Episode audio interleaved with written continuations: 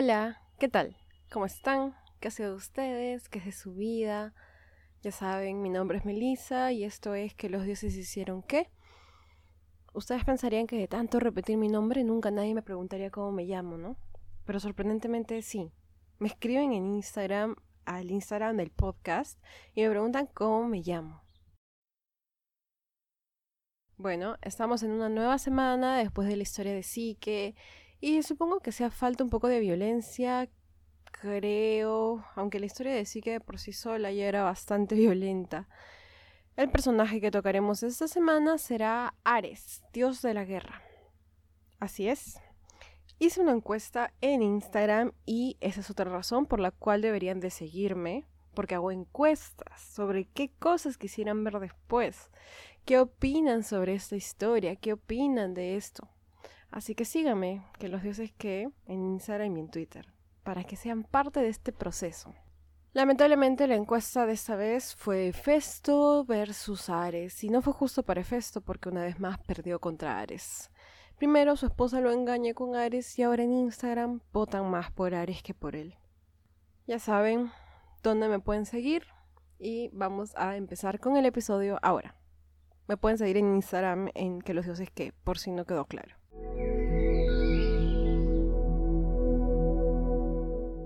Como es conocido por la mayoría, Ares es el dios de la guerra.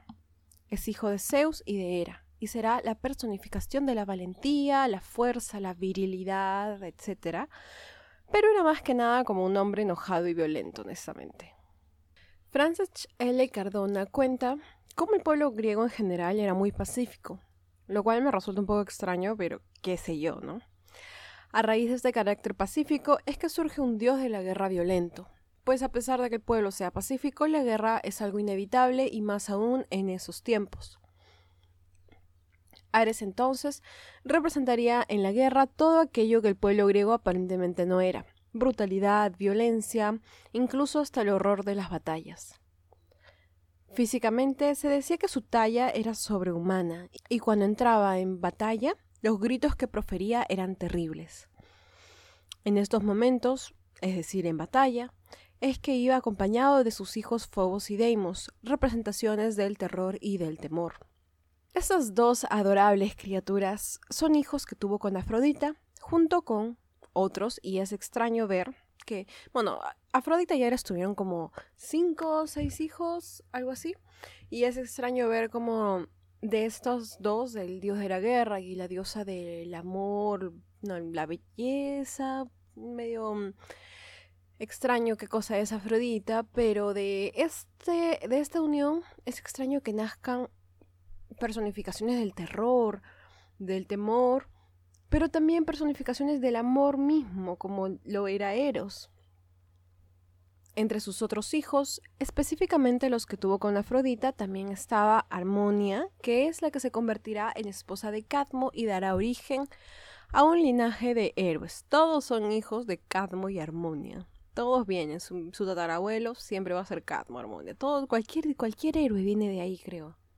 Pero obviamente un dios tan violento, representación de lo viril, lo masculino, lo macho, no podría tener solo estos hijos y con una sola mujer, no, imposible. Un hombre tiene que tener hijos con por lo menos 25 mujeres y no hacerse cargo de ni un solo hijo, ¿verdad? Claro, si no, no es hombre. No tengan el sarcasmo, ¿verdad? Por favor, no den el sarcasmo. Pero bueno, decía que sí. Ares tuvo hijos con miles de mujeres. Creo que hasta 70 hijos tuvo. Entre los que figuran desde un dragón hasta la misma raza de las amazonas, las mujeres guerreras, su reina Hipólita, otras amazonas, Antíope, Melimpe, etc. No solo eso, sino que también es responsable por el nacimiento de un par de gemelos famosos, famosísimos, de nombre Rómulo y Remo.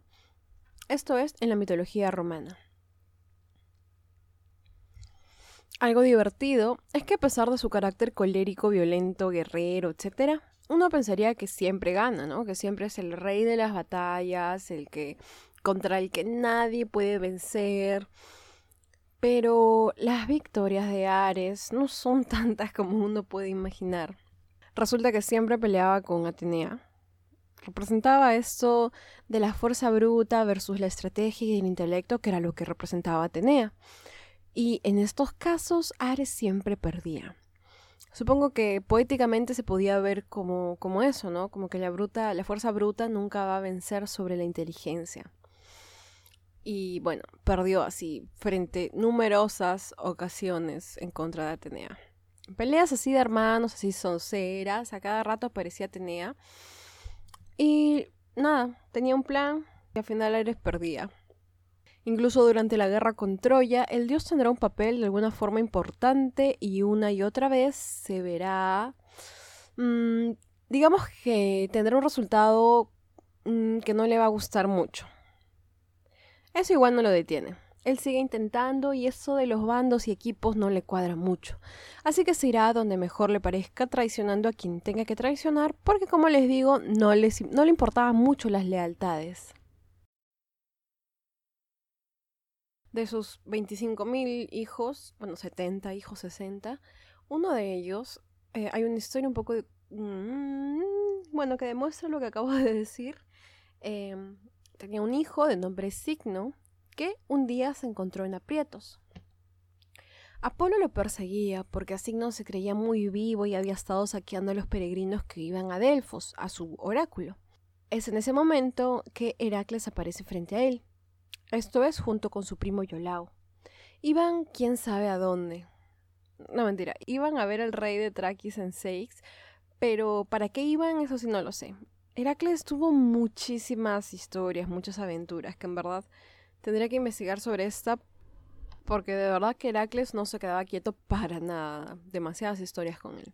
Hacia dónde iba y por qué no es importante porque Heracles no es el protagonista de la historia que quiero contar.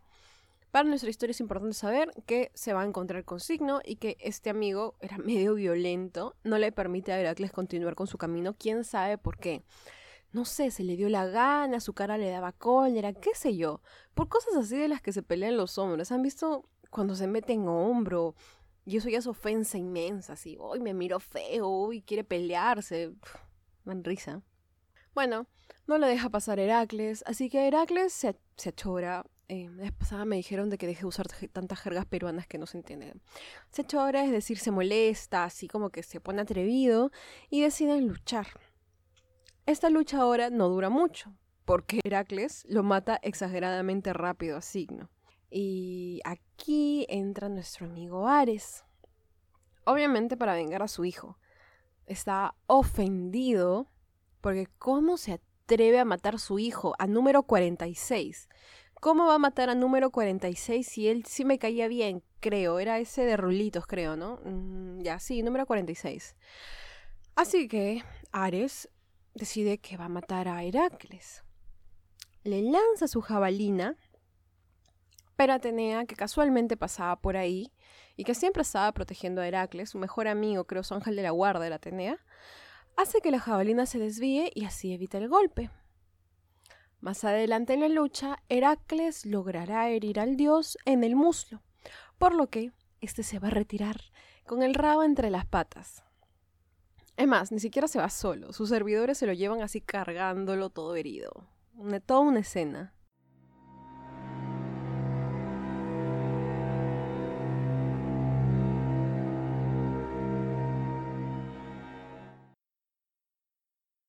Otro de sus hijos eh, fue este dragón. Sí, un dragón, en verdad no, tengo idea cómo, cómo sucedió eso.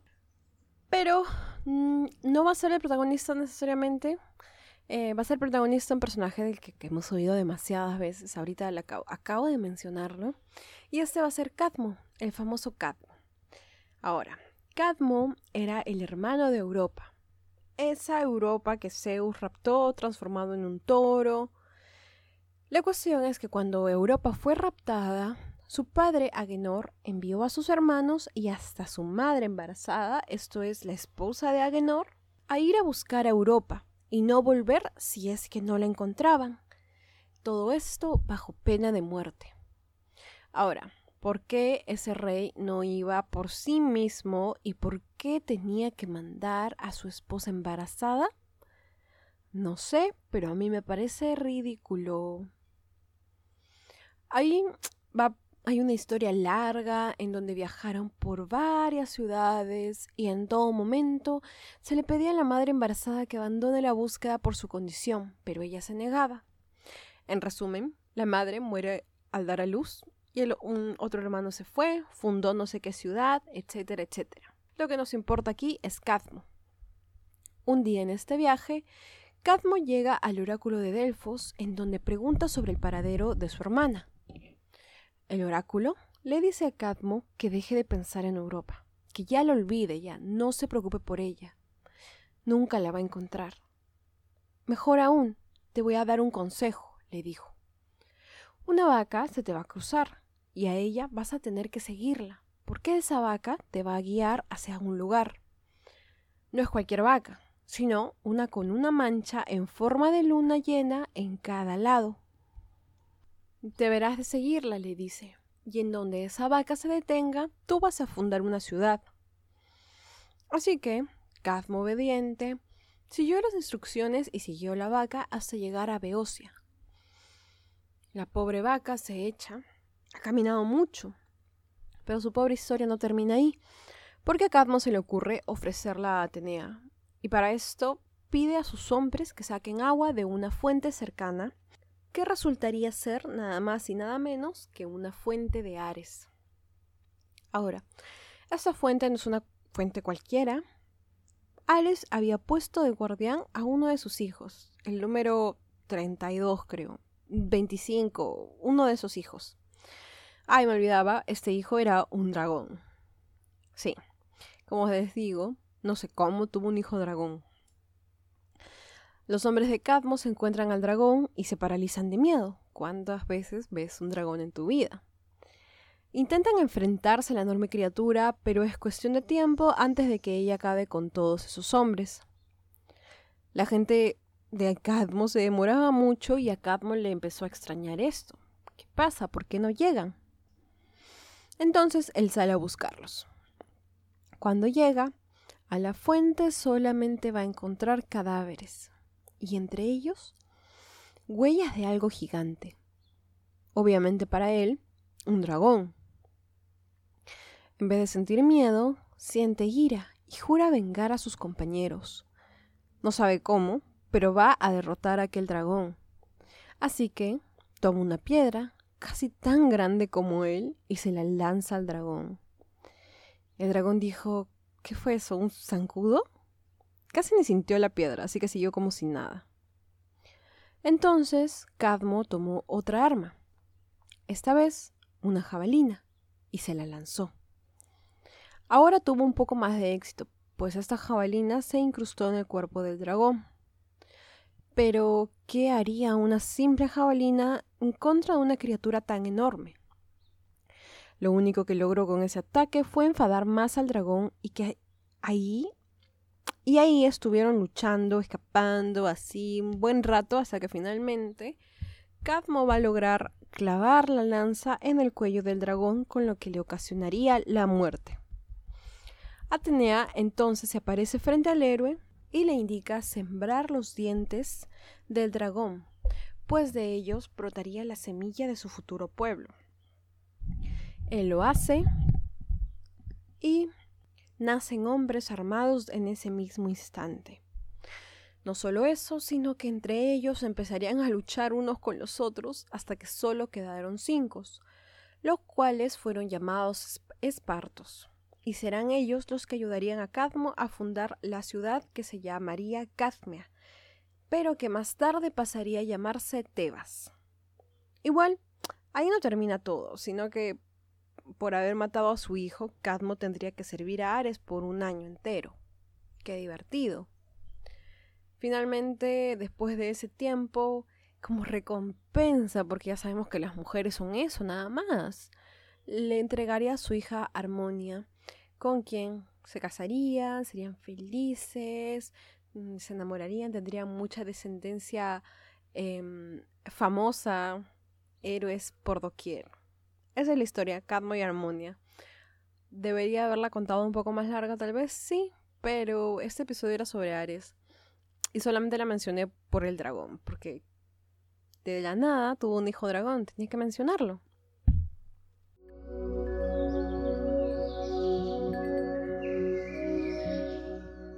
De los hijos que tuvo con mortales, se dice que la mayoría fueron violentos y crueles. Por ejemplo, Diomedes en Tracia era su hijo. Ese era el, aquel rey que criaba las yeguas que comían carne humana que vimos en la historia de Heracles. Finalmente, sobre su culto, encuentro como que discordancias porque por un lado se dice que era venerado con bastante intensidad en Tracia, que era un país habitado por poblaciones belicosas, rico en caballos y todo lo que es ideal para el dios.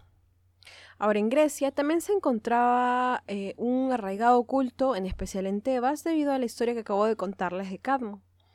Pero a pesar de eso, ningún templo fue erigido en su nombre, en la misma Grecia, y solo fue venerado con estatuas. La historia es totalmente diferente en Roma, en donde se le conoció como Marte. Y aunque muchos mitólogos difieren de si realmente se habla del mismo dios, si Ares y Marte son el mismo, el dios conocido como Marte en Roma definitivamente fue uno que tuvo gran fama, empezando por sus fundadores Rómulo y Remo, que como vimos fueron hijos del dios, y terminando por el pueblo ambicioso de conquista que fue el Imperio Romano, un dios de la guerra, tal como Marte o como Ares, era un dios que supongo era apropiado para un pueblo como el Imperio Romano.